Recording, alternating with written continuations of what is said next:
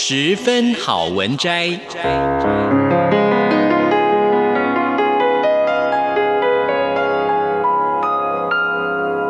十分钟的心灵补给站。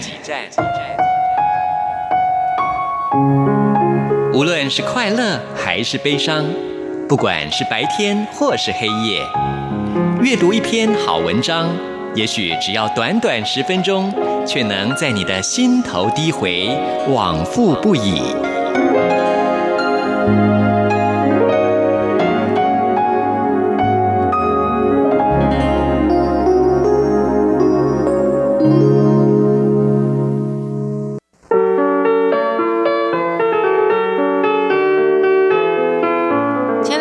欢迎您收听今天的十分好文摘，我是朱佳琪。今天我想跟大家推荐的一本书呢，是由亲子天下所出版的萨提尔的对话练习。那么作者是李崇建老师。萨提尔呢是二十世纪最伟大的心理师之一，他提出了冰山隐喻。他说呢，每个人都是一座冰山，外在的行为只是冰山的一角，水平面下才是人真正的内在。要如何深入了解一个人的内在？那些藏在水平面下的部分呢？萨提尔告诉我们，可以透过冰山对话，一步步的探索。那么这本书的作者李崇建老师呢，浸润于萨提尔多年，学习冰山模式与对话，让他找到一个与自己内在和谐相处的方式。他带着全盘的好奇，跟孩子、学生、家长来对话，一层层的往下探索，深入他们的冰山。每个和他对话的人都带着问题或伤痛而来，而离去的时候，或许这个问题并未获得解答，但是呢，内心可能舒缓跟平静许多。那么今天呢，我想就其中的一个章节，简单的跟大家来分享一下什么叫做冰山理论。那么也要教你怎么样觉察身体跟情绪的记忆。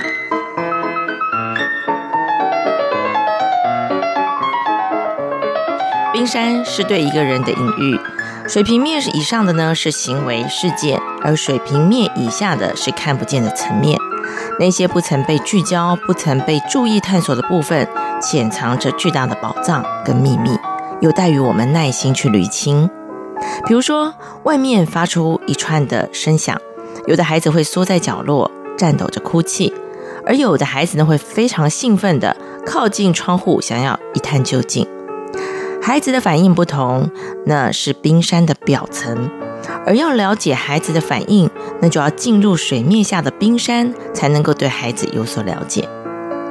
缩在角落的孩子感受是害怕，觉得有东西要爆炸了；而一探究竟的孩子感受到的是兴奋，他认为那是庆典释放烟火。那为何有的孩子会感受害怕，有的孩子是兴奋呢？如果我们潜入水面下来探究，会发现他们曾经有不同的经验，创造了身体与情绪的反应。知道原因，就有了接纳，也有可能改变孩子的状态。但一般人探究原因，不懂得潜入水面下探寻，也许你就会一味地问：为什么？为什么会这样？殊不知，人为了要存活下来，更多时候选择遗忘。需要潜入表象的水面下，敲击一下关键密码才会记得的。在生活里面，这样的状况比比皆是。看看人们的反应吧。有的人一稍微受到刺激就勃然大怒，有人呢被小小的拒绝就深受打击。以往呢，常听到有些人将这些反应归纳为一个人的个性，仿佛个性是与生俱来的。然而，个性天生只是一小部分，因为基因是与生俱来的，创造了每个人的独特。但是呢，在脑神经科学日益发达的今日，逐渐明白童年如何被对待，影响大脑的发展，产生了不同的回应。这是个性形成的重要部分。成长过程中的事件，有些记忆被大脑遗忘了。但是呢，身体跟情绪却记忆下来了。科学家透过电脑扫呃电脑的扫描，看见了人类进行活动，或是遭遇某个事件，亦或是回想起某个记忆。大脑处理记忆、身体感觉跟情绪，因而呢，这个身体跟行为会有所回应。这些回应并不是由理性所控制的。尤其受过创伤的人，一旦接触了跟自己特定经验或者类似经验有关的情境，大脑跟身体都会有所反应。这些非理性的表现，人们常会以理性来回馈。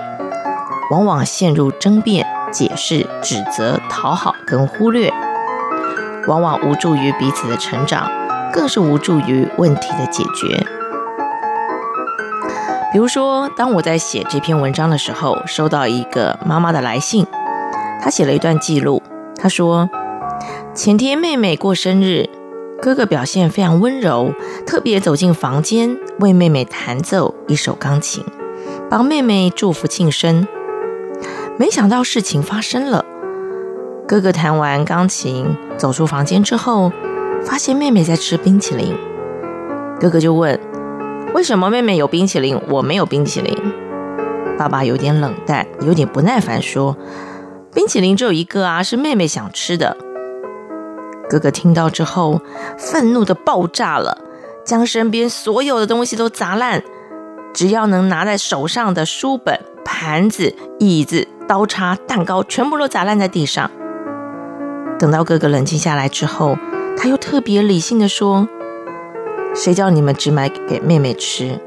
我真不知道应该怎么办才好。”哥哥为什么有这样的反应呢？多半是来自于家庭系统的应对。可能过去父母压抑孩子的情绪，忽略了孩子的感受，只会跟孩子很理性的说理。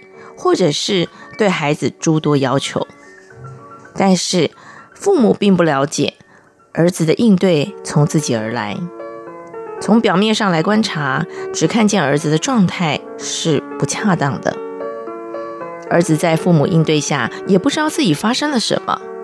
虽然知道自己不应该，但是他不知道自己怎么了，只是学会解释而已。但教育工作者。很难跟父母说明，孩子的反应大部分是跟家庭的应对有关。因为呢，一旦询问父母教养应对的状况，想要给予指导或解答呢，这个父母就会陷入哀伤跟愧疚，或者是愤怒与指责，或甚至于会争辩或推卸。这其实无助于家长觉察改变，因为家长也从听话的系统当中成长的。衍生了一套应对的方式，家长也会感觉到受伤啊，他也需要被理解跟接纳。这些现实呈现的状况，常让教育工作者感觉到不知如何是好。这样的场景随处可见，在职场与生活中，很多人没有办法意识自己正重演过往应对的反弹，以生气、害怕、逃避或暴怒应对。比如说，都是你害我迟到了，谁叫你不早点出门？就是你把东西放在这儿，害我跌倒了，等等等等等。而他们不是不理性，而是理性无法出现。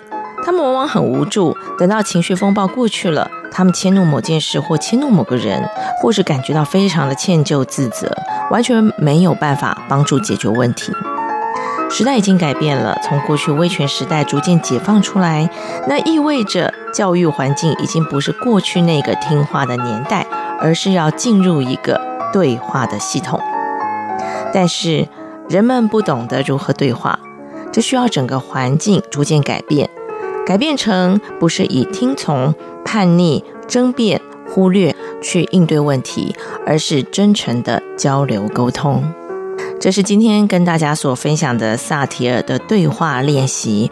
我想，如果大家想要更了解到底什么叫冰山理论，或者是到底怎么样让自己学会从听话的系统变成对话的系统，建议可以来看看这本书。这是今天我所做的分享。我们下个礼拜同一时间空中再会喽。